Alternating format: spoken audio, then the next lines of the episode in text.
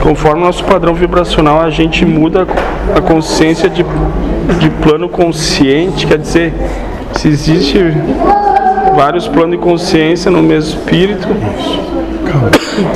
Conforme o teu estado de consciência, ou como disse ele, a prova que se apresenta, tu vai perceber, tem a percepção diferente. sim, Então, uns podem perceber essa garrafa como vazia.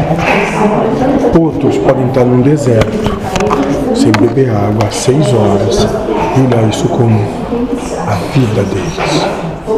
sim, Tu entende? o valor que se dá. De acordo com o estado de consciência, de prova que está vivenciando, vai ter uma adjetivação.